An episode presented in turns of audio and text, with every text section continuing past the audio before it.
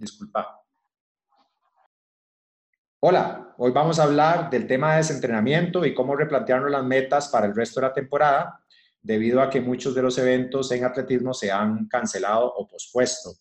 Nos acompaña Mauricio Méndez, entrenador de Hypoxic de atletismo, y con Mau estaremos hablando de las recomendaciones más importantes eh, sobre entrenamiento y sobre metas que podemos mantener durante este periodo de pandemia. Bienvenido, Mau, y muchas gracias por acompañarnos. Muchísimas gracias, eh, Robert. Muchas gracias a los colegas, a las personas que, nos vayan a escuchar para servirles siempre. Bueno, eh, quiero empezar más bien dando un mensaje de esperanza de que de esta nos vamos a levantar con solidaridad y, con, mucha disciplina y también pues con mucho esfuerzo. Sí, eh, desde el principio de, esta crisis se comenzaron a, cancelar muchísimas maratones en, el primer semestre del, del año y eso, pues lógicamente trajo muchísima desilusión a las personas que tal vez durante un año o más tiempo se habían venido preparando. Eh, sin embargo, pues la ciencia nos, nos, ha demostrado, eh, por citarles investigaciones de Íñigo Mujica, que hay formas de mantener la, la condición física eh, en un periodo donde tal vez tenemos que entrenar un poco menos. Eh, básicamente mediante dos formas. Una es tratar de mantener la frecuencia del entrenamiento, eh, no importa si se baja el volumen, incluso en volúmenes que bajan un 80, un 90% de, de la semana anterior, se puede mantener la condición física siempre y cuando se mantenga la intensidad del ejercicio. Eh, hacer entrenamiento cruzado, por ejemplo, también se ha demostrado que, hacer elíptica o banda elíptica eh, logra mantener la condición física en eventos hasta de 5 kilómetros y pues también el, cross-training, hacer entrenamiento funcional, hacer entrenamiento en circuito, eh, que tenga componente aeróbico, que en atletismo tenemos la gran ventaja de que los ejercicios técnicos se pueden variar la intensidad y se puede hacer a diferentes zonas y nos, nos mantiene la frecuencia cardíaca bastante alta. Ahora, Mau, desde la perspectiva, ahora que mencionas de la frecuencia cardíaca, eh, imaginámonos que la persona tiene 45 minutos y no puede salir. Eh, los días que puede salir, evidentemente que aproveche y corra si su entorno se lo permite, el pensamiento social y, las reglas del ministerio. Pero en caso de que no pueda, ¿cómo, se ve ese programa? ¿Qué características tiene? Bueno, eh, pues como toda actividad física debe iniciar con un calentamiento eh, hemos estado viendo videos de gente que corre medias maratones y maratones hasta en un espacio de 7 a 10 metros en el balcón. Eh, así que pues podemos nosotros empezar caminando por nuestra casa eh, y moviendo las articulaciones, los hombros, elevando rodillas, más o menos unos 10, 15 minutos de, de, caminata en el sitio, de caminata durante, en la casa y después de eso pues ya se puede iniciar a hacer ejercicios qué sé yo, que combinen la parte técnica como la elevación de rodillas, talones a los glúteos, ejercicios de tijera, eh, caballitos, eh, con otros ejercicios también de componente muscular, como lagartijas, abdominales, sentadillas, etc. Ok, y desde el punto de vista, si tuvieras que dar una percepción del esfuerzo, una frecuencia cardíaca en porcentaje, ¿a dónde querés que estén las personas el mínimo para lograr esas adaptaciones cardiovasculares? En percepción del esfuerzo, yo, yo lo que recomiendo para esta etapa, porque recordemos que, que, a la carga de ejercicio hay que sumarle también el descanso y hay que sumarle también de toda la carga de estrés, la carga laboral, la carga de estrés, eh, eh, y en este momento estamos en situaciones de mucho estrés, así que yo lo que recomiendo es que no se pasen de moderado y lo, lo más de moderado a fuerte Ok, perfecto, sí. Em, que, digamos que moderado, que es una intensidad de zona 2, aproximadamente es una intensidad razonable que logra los objetivos cardiovasculares y por otro lado no invadís mucho la parte de alta intensidad que, que, en este momento tal vez la gente no se siente con tantas ganas de hacerla, ¿verdad? Por, por toda la situación de estrés, porque pensé es un, es un estresor, digamos, fisiológico. Ahora, desde la perspectiva de las metas, Em, vamos a ver, creo que es muy importante entender y reflexionar sobre el fenómeno que estamos viviendo y consecuentemente, si han pospuesto nuestros eventos o aún no tenemos una fecha, creo que no hay que mortificarse tanto con, con, con, esa incertidumbre porque no podemos controlarla. Lo que podemos controlar es el estímulo que hacemos hoy y la meta eh, que tenemos. Evidentemente, eh, lo más importante en este periodo es la salud y el bienestar. Entonces, desde esa perspectiva, eh, ¿cómo planteas vos a, los, a tus pupilos durante este periodo las metas que deberían de tener? Bueno, eh, inicialmente yo creo que la meta que tenemos todos eh, como humanidad es, es no, no, no, vamos a derrotar al coronavirus, pero sí evitar que, que, que se propague rápidamente. Entonces esa es la meta inicial, eh, de que, en este momento estamos todos con la, con la, con la camiseta puesta. pero sobre todo que las metas no hay que, no hay que abandonarlas. Eh, simple y sencillamente en este momento eh, estamos eh, en, una situación donde el ser humano se está dando cuenta de que las cosas que tiene realmente bajo control son muchísimas menos de las que él pensaba. Y, y, sobre eso, pues yo lo que hago es decirle, mire, no renuncie a sus metas, su meta no se canceló, simple y sencillamente su meta se pospuso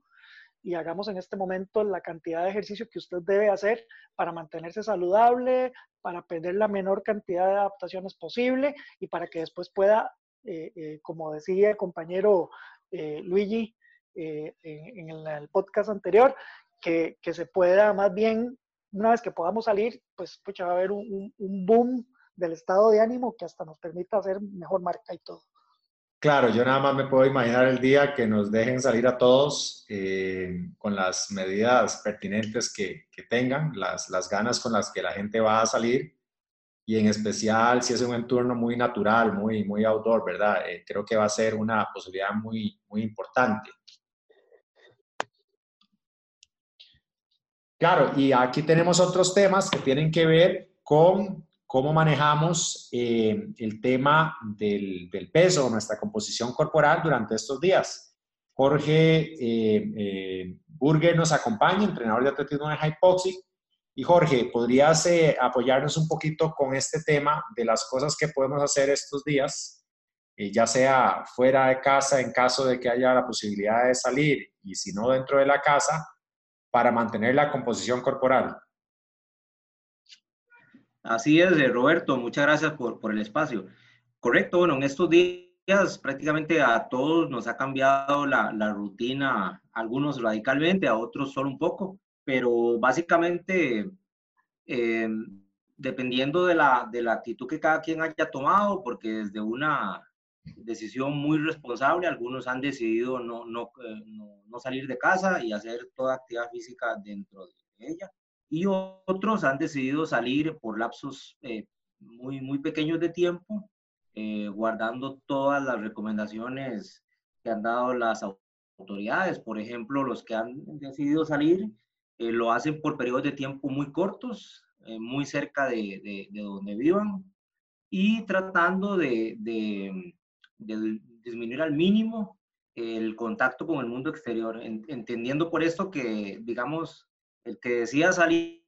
prácticamente el único contacto con el mundo exterior sean sus, sus tenis. Eh, tener cuidado de no, no tocar ningún objeto, no quedarse hablando con nadie, eh, no salir eh, acompañado, sino hacerlo completamente solo. Y una vez que termine el entrenamiento y regresamos a casa, pues tener el cuidado de lavarnos las manos, quitarnos la ropa, si es posible bañarse, dejar todo lo que que se utilizó pues fuera de casa para no, no contaminar el, el, ambiente. Em, de esta forma, pues creo yo que se reduce al mínimo la, la, la posibilidad de, de, contagio y se puede hacer la actividad física de una manera responsable. Y, y, vamos a ver, para aquellos que deciden quedarse en casa y que están haciendo eh, acondicionamiento físico, eh, ¿Qué medidas pueden tomar, además de, las del ejercicio, que, aumenta el, gasto calórico, para mantener su composición corporal estos días? Eh, eso es muy importante, Roberto, porque eh, por lo menos estos días como entrenador me, me, ha tocado hablar con, con muchos de los, de los atletas que entreno y mm, algunos han tenido la posibilidad de, de, conseguir una, una, banda sin fin, por ejemplo, y no han visto tan afectada su rutina de, de entrenar lo que es la carrera pero eh, la mayoría de las personas no tienen esa posibilidad y entonces eh, tienen que optar por actividades alternativas, ¿verdad? Eh, y aplicar el entrenamiento cruzado. Entonces siempre podríamos agregar entrenamientos funcionales en casa que no usen, que no usen ningún tipo de material o, muy poco material, solamente el peso del cuerpo. Y esto, estas rutinas de ejercicios, tratar de hacerlas incluyendo ese componente cardiovascular,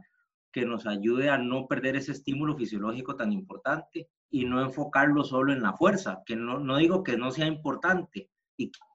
ah, eh, toda esta situación que estamos viviendo la podríamos incluso hasta aprovecharla para, para fortalecer esa, esas debilidades que como corredores a veces tenemos, ¿verdad? Que descuidamos mucho la parte de acondicionamiento físico.